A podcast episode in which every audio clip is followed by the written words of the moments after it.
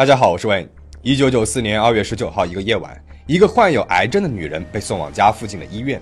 女人的身上浮着一层油，嘴巴里面发出一股蒜味，血液里面还有晶体。半个小时之后，女人去世了。医院里面二十三个接触过她的人也都一一倒下了。之后，女人遗体的尸检官自杀了，医院关门了，报道这起事件的报刊也永久停刊了。媒体把这个女人称为“毒女”，认为这一系列事件背后肯定有某种超自然神秘力量在操控着。果真如此吗？到底发生了什么？一九九四年二月十九号的一个夜晚，在美国加州河滨郡的一家综合医院里，呼吸治疗师莫林正在值晚班。当天晚上的病人并不是很多，医护人员们也井然有序地做着手头的工作。很快，一通急救电话打破了这难得的平静。八点十五分，一个女人被推进了急诊室。她的脸色看上去非常糟糕，呼吸困难且意识不明，情况非常危急。这个女人的名字叫格洛丽亚·拉米雷斯，三十一岁的她有一个丈夫，还生育了两个孩子。在被送进急诊室的六个月之前，她不幸被确诊为了宫颈癌晚期。医生认为治疗的希望并不大，她恐怕是不久于世了。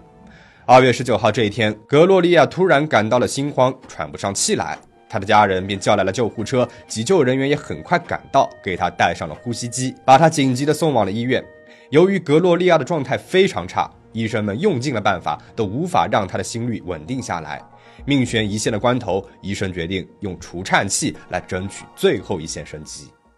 正当医护人员掀开他的上衣，准备贴电极片时，他们发现他胸口的皮肤上覆盖着一层光滑的油性物质，这层油看上去很厚，不像是汗。他们认为格洛利亚很有可能是用了护肤乳或者是护肤油一类的东西。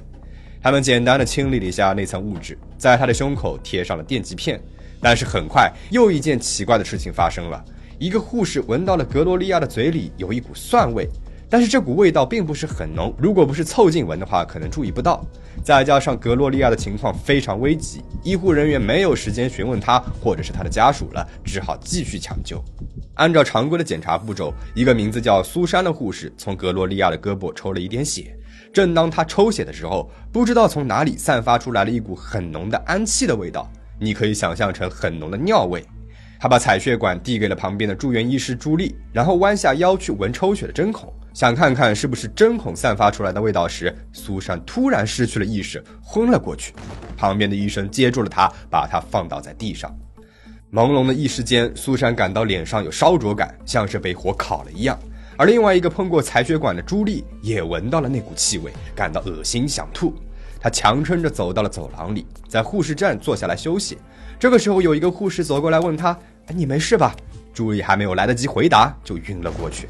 同时，在急救室里给格洛利亚输氧的莫林观察着这管血液，发现里面漂浮着灰白色的结晶。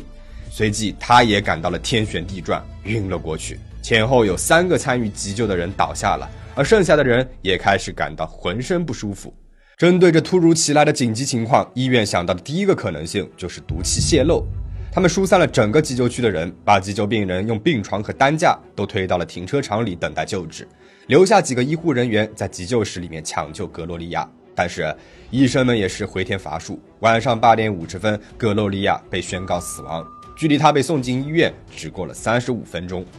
格洛利亚的死亡和死前奇怪的症状让医院意识到，医护人员的突然晕厥很有可能和格洛利亚有关。为了以防万一，他们将他的遗体转移到了隔离区，并且封锁了急救室，暂停使用。格洛利亚的遗体被推进隔离区不久之后，转移遗体的其中一个医护人员开始呕吐，和苏珊一样，说感觉自己的皮肤有烧灼感。为了确保医院的安全，调查人员穿着防护服进入了急救区。可是他们并没有发现任何煤气泄漏的迹象，也没有发现有化学物品泄漏。他们推测，应该是格洛利亚身体里的某种物质导致了医护人员病倒。而根据统计，当天医院收治格洛利亚之后，一共有二十三个人说自己感到不舒服、恶心，其中有五个医护人员的情况比较严重，都一一住院了。啊第一个晕倒的苏珊在医院里面住院治疗了十天，第二个晕倒的朱莉治疗了两个星期。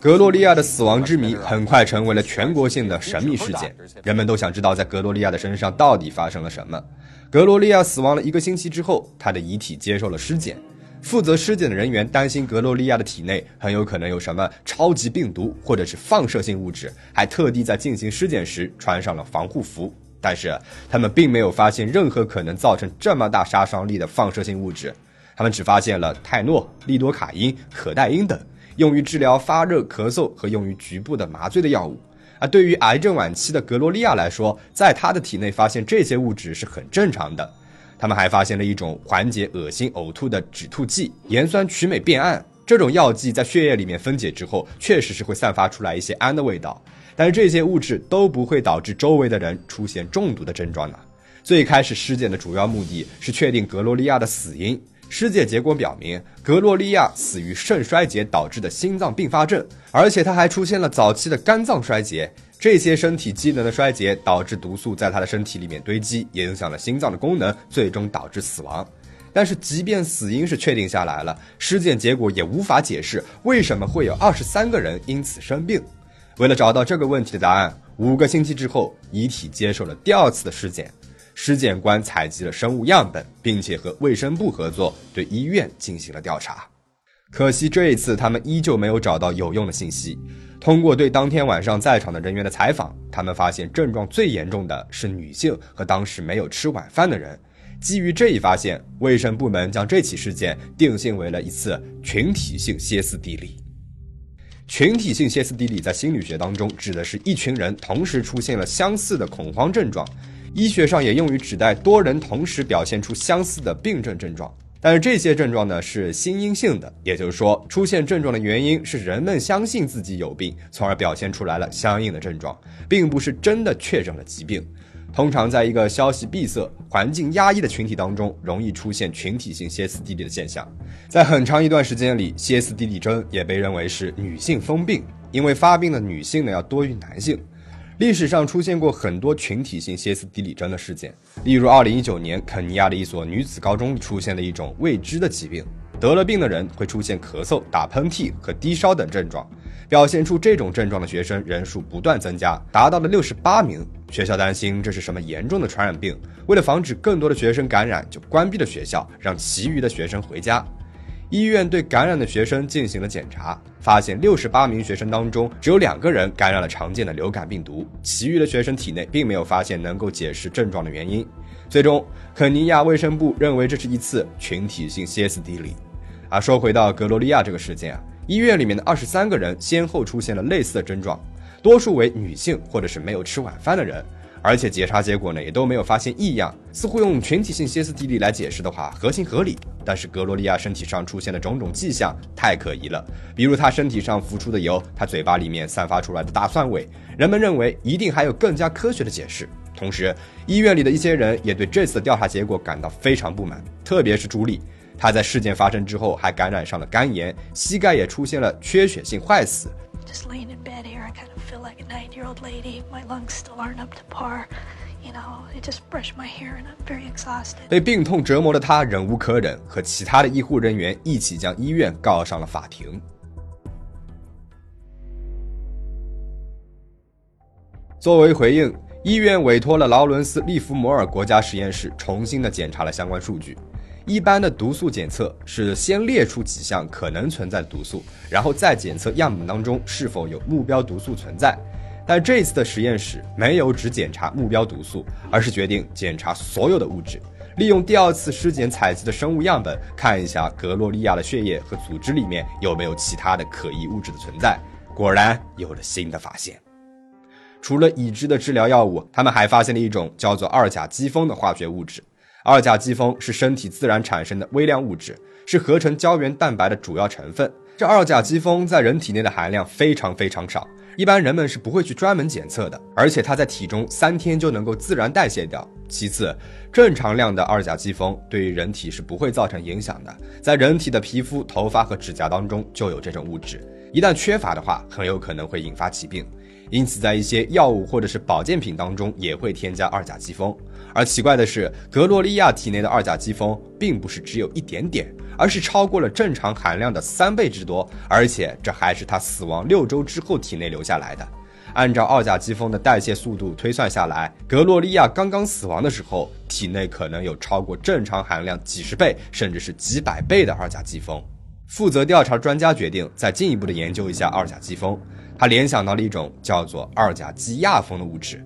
这种物质作为治疗药物由来已久，五六十年代的时候，二甲基亚酚还被认为是一种包治百病的药物。主要是用于炎症的治疗，但是，一九六五年，科学家们发现长期服用二甲基亚酚会对眼睛的晶状体造成损伤，因此，美国的食品药品监管局禁止将二甲基亚酚直接用作治疗。现在含有二甲基亚酚的药物里面，二甲基亚酚的含量也都远远没有以前那么高了。